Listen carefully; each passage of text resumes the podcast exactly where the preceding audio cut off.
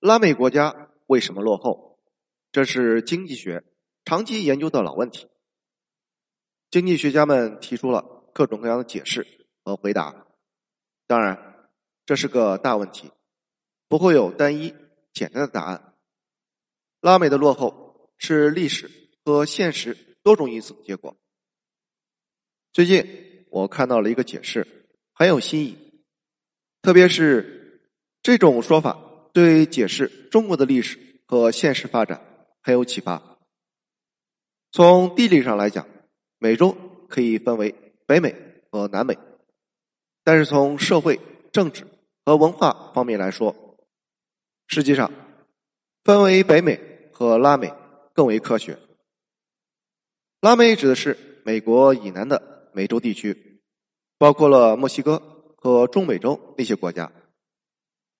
说到拉美的落后，首先想到的一个问题就是：为什么南美比北美落后？从自然资源的角度来说，北美虽然也很不错，但是南美的自然资源更丰富。实际上呢，拉美各国现在都是大宗商品的重要出口国，可见。其拥有的自然资源之丰富，比如说委内瑞拉的石油、巴西的铁矿石、咖啡、阿根廷的大豆、牛肉、智利的铜矿、古巴的糖，在世界都很有名。前几年呢，巴西还在近海发现了丰富的石油资源。而从人的角度来说，南美、北美都是欧洲移民后裔建立的国家。和欧洲都有着密切的经济文化联系。在十六世纪，北美和南美殖民地的生活水准差不多。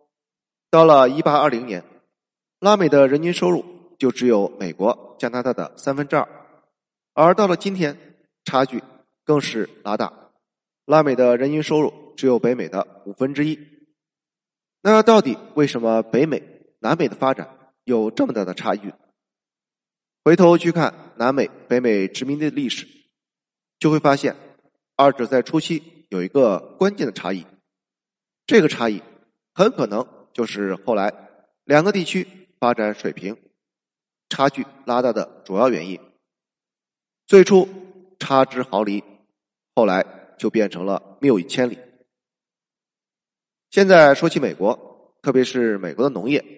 大家一般的印象都是太强大了。其实，北美发展农业的条件并不是很好。北美的优势是地形平坦，中西部一望无际的大平原。可是，北美的地形是一个南北的走廊状，来自北极的寒风可以毫无阻碍的南下，动不动就闹一个寒潮。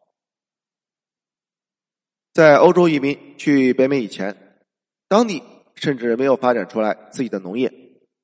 这种可怕的寒潮，只有经过现代工业装备的御寒设备才能对付。北美的印第安人在美洲印第安人大家庭里也是最落后的，停留在游牧狩猎阶段。他们人烟稀少，组织落后。后来，即使有了各种现代的技术。北美也无法种植南美那些热带作物，只能种植一些玉米、小麦、大豆。而南美洲呢，水热条件非常好，可以种植各种热带作物。可惜，这种资源上的优势反而促成了社会组织上的劣势。因为欧洲市场对热带作物有强大的需求，所以种植这些热带作物。利润很高，所以南美洲农业一开始就是商品化的，加上西班牙人带来的等级制度，于是就发展起来了大投资、专用技术、高度商品化的大农庄模式。而美洲呢，种玉米、小麦，一开始并不需要特别大的投资，而且也不是一开始就商品化，毕竟他们种植这些作物。是首先满足自己的需求，所以呢，北美洲就发展起来比较分散的小农经济模式，甚至在北美的南部一度有类似南美的棉花种植园，但是在南北战争之后也基本取消了。实际上呢，即使到了现在，家庭农场也是美国主要的农业经济模式。就是这两种不同的农业模式，产生出了两种不同的土地分配制度。南美洲的土地高度集中，在十九世纪中期，百分之六十的北美农民有着自己的农场，而拉美地区也只有百分之五的农民拥有土地。到了一九零零年，美国百分之七十五的农业家庭都有自己的土地，而拉美各国这个数字。还不到百分之十，只关注效率的人，往往会忽略平等的作用。他们认为整体的财富增加更重要，平等则是次要的问题。但是，拉美的历史在给我们这样一个启示：不平等对社会发展有着严重的危害。大家想一想，当财富，特别是土地这种重要的生产资料。被少数人控制的时候，这些精英们就会热衷于发展能够保持自己优势地位和收入的社会制度。在这种社会里，制度建设必然会引导到保护少数人财富地位的方向上去。普遍的惠及全社会的很多重要制度就难以产生。相反，如果大多数社会成员相对平等的拥有财富，和生产资料，社会制度的改进就会向有利于大多数人的方向去发展，最终就是建立起了普遍性的、更加合理的社会和经济制度。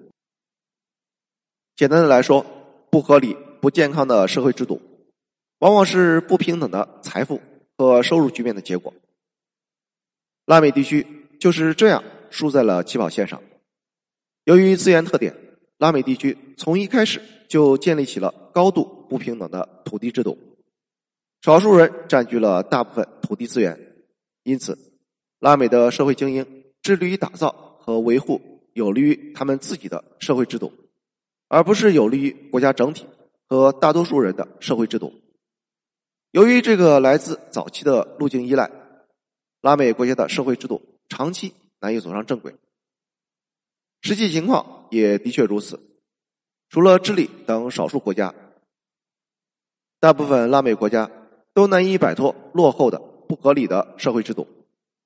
任何对制度的改进，必然会触动既得利益集团，既得利益集团就会动员起民粹力量，反对或者搁置改革。